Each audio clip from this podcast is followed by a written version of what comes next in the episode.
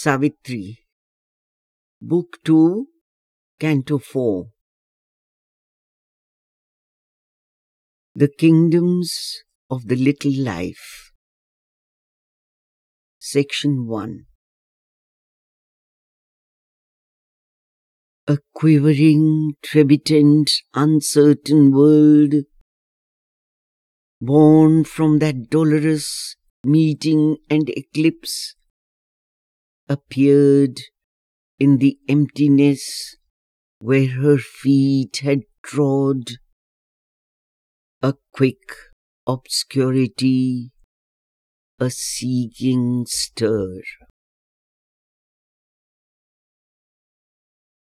There was a writhing of half-conscious force, hardly awakened from the inconscient sleep, tied to an instinct-driven ignorance to find itself and find its hold on things.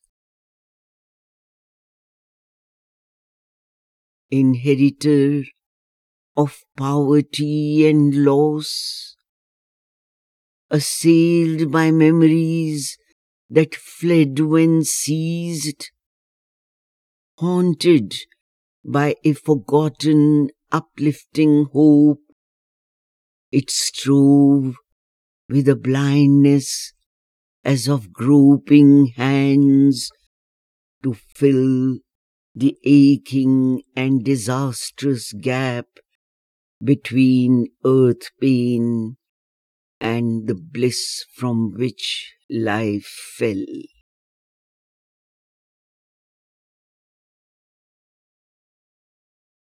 A world that ever seeks for something missed, hunts for the joy that earth has failed to keep. Too near to our gates, its unappeased unrest for peace to live on the inert solid globe. It has joined its hunger to the hunger of earth. It has given the law of craving to our lives. It has made our spirit's need a fathomless gulf. An influence entered mortal night and day. A shadow overcast the time-born race. In the troubled stream where leaps a blind heart pulse and the nerve beat of feeling wakes in sense, dividing matter's sleep from conscious mind, there strayed a call that knew not why it came.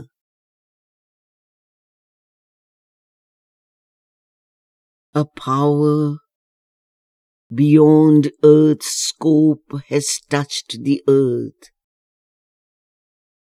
The repose that might have been can be no more. A formless, yearning passions in man's heart. A cry is in his blood for happier things.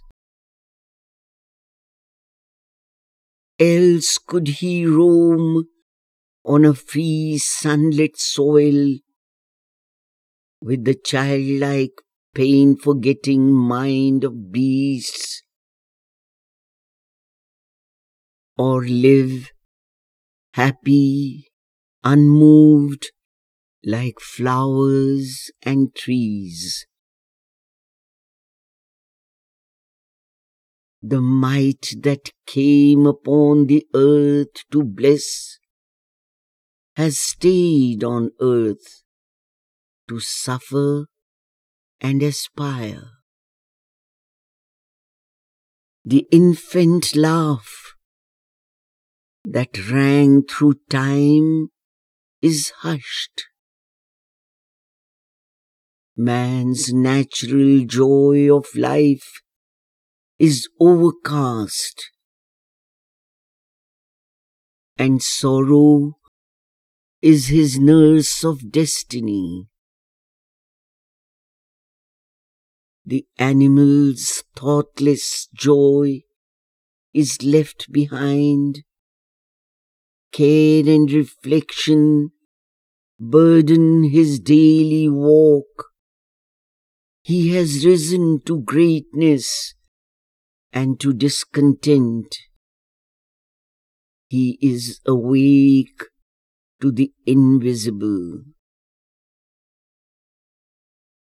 Insatiate seeker, he has all to learn. He has exhausted now life's surface acts. His being's hidden realms remain to explore. He becomes a mind. He becomes a spirit and self. In his fragile tenement, he grows nature's lord. In him, matter wakes from its long obscure trance. In him, earth feels the Godhead drawing near. An eyeless power that sees no more its aim. A restless, hungry energy of will. Life cast her seed in the body's indolent mold. It woke from happy torpor, a blind force, compelling it to sense and seek and feel. In the enormous labor of the void, perturbing with her dreams the vast routine and dead roll of a slumbering universe, the mighty prisoner struggled for release. Alive with her yearning, woke the inert cell. In the heart, she kindled a fire of passion and need amid the deep calm of inanimate things, arose a great voice of toil and prayer and strife. A groping consciousness in a voiceless world, a guideless sense was given her for her road. Thought was withheld, and nothing now she knew. But all the unknown was hers to feel and clasp. Obeying the push of unborn things towards birth, out of her seal of insentient life she broke. In her substance of unthinking, mute soul strength, that cannot utter what its depths divine, awoke a blind necessity to know.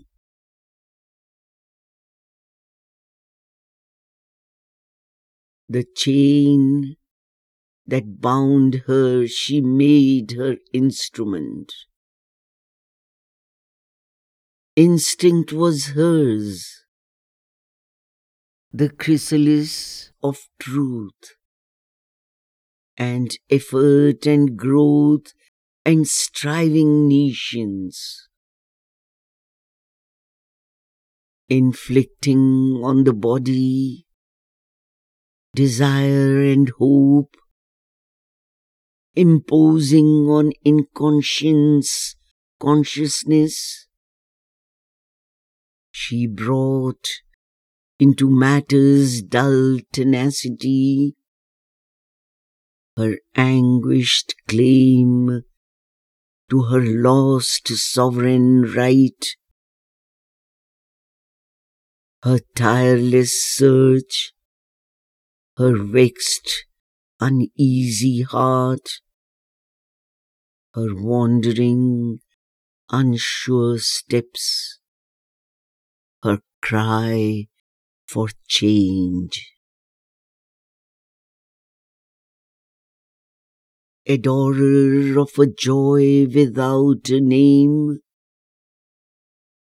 In her obscure cathedral of delight, to dim dwarf gods, she offers secret rites.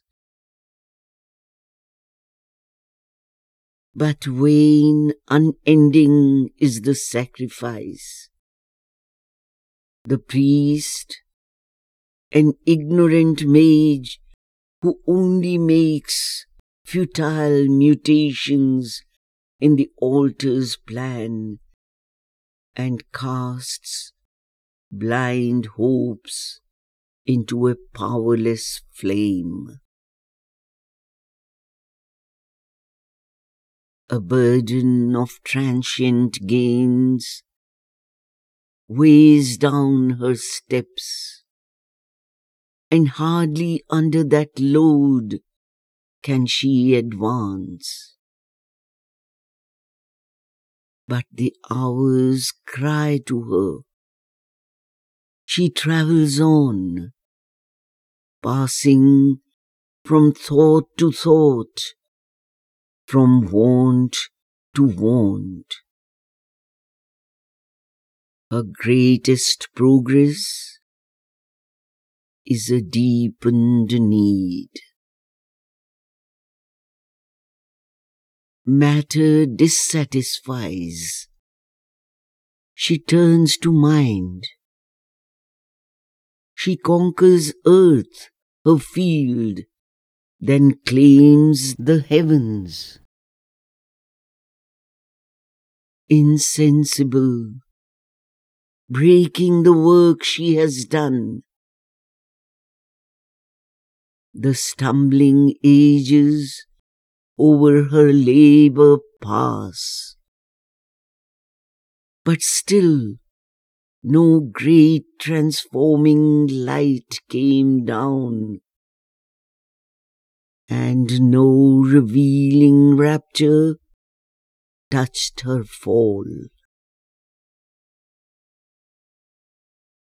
Only a glimmer sometimes splits mind's sky,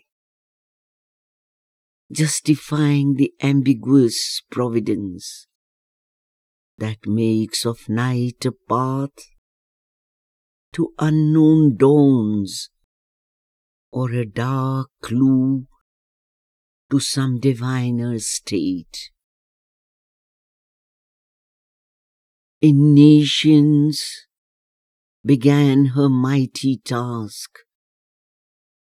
In ignorance, she pursues the unfinished work. For knowledge gropes, but meets not wisdom's face.